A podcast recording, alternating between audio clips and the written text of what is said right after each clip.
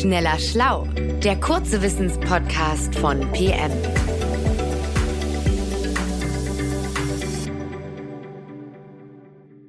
Willkommen bei einer neuen Folge von Schneller Schlau, dem kleinen Podcast von PM. Ich heiße Stefan Draf und spreche heute mit meiner PM-Kollegin Stella Schalamon über ein Thema, ohne das wir Menschen nicht wären, was wir sind.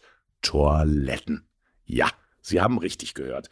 Stella hat sich für unser Magazin nämlich angeschaut, was sich bei Toiletten Innovationen tut und was die können und was sie können sollen.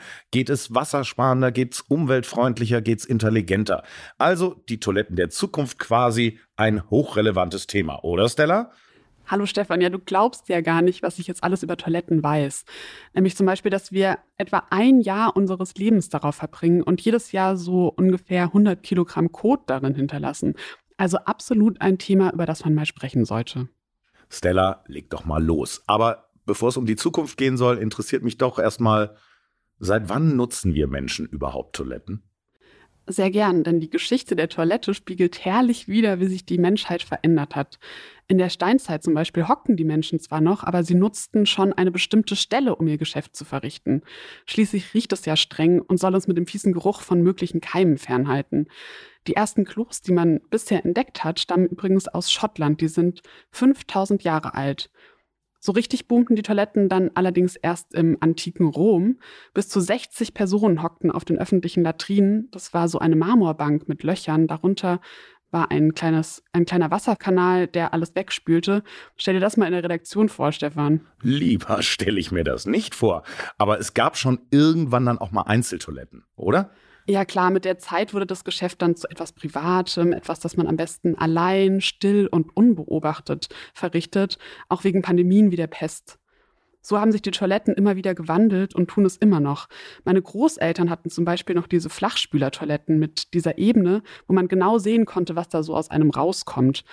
Heute haben wir meist Tiefspüler, die Fäkalien sollen sofort ins Wasser fallen und so verhindern, dass es stark riecht und man am besten auch nichts mehr davon sieht.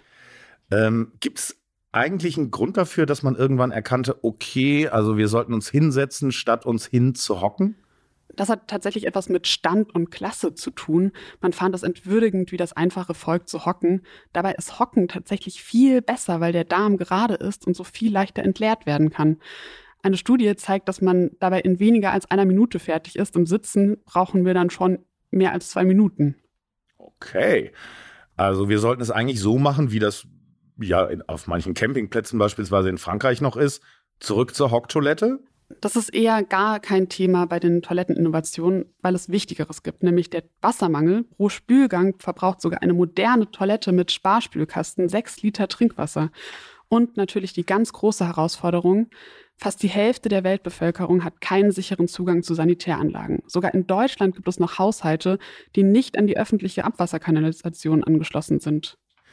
Erstaunlich. Was haben denn Forscherinnen und Forscher für solche Fälle entwickelt? Zum Beispiel eine sogenannte Nanomembrantoilette. Das ist ein in sich geschlossenes System. Sie braucht kein Wasser und keine externe Energiequelle. Also super praktisch für Städte, in denen die Wasser- und Energieversorgung nicht gewährleistet werden kann. Okay, und, und wie funktioniert diese Nanomembrantoilette? Statt einer Wasserspülung dreht sich die Kloschüssel, wenn man den Deckel schließt. Dann gibt es einen Wischer, der befördert die Exkremente in einen Behälter und ein schneckenförmiges Gewinde transportiert den Kot in eine Kammer in der Toilette, in denen er getrocknet und später zu Asche verbrannt wird. Ah, ich ahne, da kommt also die Energie für das Ganze her. Genau, Stefan. Dieser Verbrennungsprozess erzeugt die Energie, die die Toilette braucht. Und der Urin hingegen verdampft und wird durch Nanomembran, also ganz kleine Blättchen aus Kohlenstoff, die als Filter dienen, gereinigt und wieder zu Wasser. Das kann man dann zwar nicht trinken, aber wenigstens im Haushalt und Garten verwenden. Ich habe auch gehört, Urin soll super als Dünger sein. Stimmt das? Seit ein paar Jahrzehnten entwickelt man tatsächlich extra Toiletten, in denen Urin abgetrennt wird vom Spülwasser und vom Kot und zum Düngen verwendet werden kann. Denn er enthält Stoffe wie Stickstoff, Phosphor und Kalium. Dass er sich so super als Düngemittel eignet, haben übrigens auch schon die Menschen im Mittelalter entdeckt und sich einfach auf ihre Felder entleert. Ja, ähm, okay, also wir sind jetzt, jetzt sind wir aber bei was anderem, wo ich eigentlich hin wollte. Ich wollte jetzt was über diese Hightech-Toiletten hören, wie in Japan, die so automatisch ihren Sitz erwärmen und so schlechte Gerüche neutralisieren und auch noch Musik abspielen, damit man auf keinen Fall etwas hört, was man nicht hören sollte.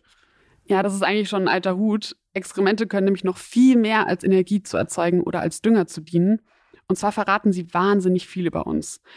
Die intelligenten Toiletten der Zukunft analysieren deshalb Kot und Urin, um so Krankheiten zu erfassen. Sie messen nicht nur Temperatur und Blutzuckerspiegel. Mithilfe eines Testschreifens können sie auch Proteine, pH-Wert, Leukozyten und ähnliches nachweisen. Und das Skurrilste, eine Kamera fotografiert den Code und die Bilder werden in eine Cloud hochgeladen und mit Hilfe eines neuronalen Netzwerks in die sogenannte Bristol Stuhlformskala eingeordnet, also wie fest oder weich der Stuhl ist. Das ist wirklich ganz erstaunlich, Stella. Jetzt nochmal was gefragt. Woher weiß die Toilette denn, dass ich das bin, der gerade auf ihr sitzt? Ja, es kommt noch besser. Kannst du noch, Stefan? So grad. Und zwar hat ja schon der Künstler Salvador Dali entdeckt, dass der Anus 35 bis 37 Falten hat. Und das, die machen ihn so einzigartig wie einen Fingerabdruck. Wenn du dich da jetzt auf die Toilette setzt, würde eine Kamera also einen Scan von deinem Anus machen, Stefan, und dich so eindeutig als dich identifizieren. Mein Gott, Stella, gut, ist gut jetzt. Gut, dass unsere Zeit für diese Aufnahme rum ist. Ja, du musst dich jetzt auch nicht zu sehr sorgen. Ähm, die Forscher müssen nämlich noch herausfinden, wie sie es schaffen, die Toilette so gründlich zu reinigen, dass die Ergebnisse wirklich aussagekräftig sind. Und wenn diese Technologie aber ausgereift und marktfähig ist, soll sie als Zusatz zu jeder Standardtoilette gekauft werden können. Na, da bin ich wirklich mal gespannt, wer sich das dann kauft. Aber hey, Danke, Stella, dafür, dass du uns in die äh, sondersame Welt der Toiletten mitgenommen hast. Ich äh, schüttel jetzt noch eine Weile den Kopf und sage Ihnen, liebe Hörerinnen und Hörer, Tschüss, bis zum nächsten Mal. Tschüss, es war mir ein Vergnügen. Schneller Schlau, der kurze Wissenspodcast von PM.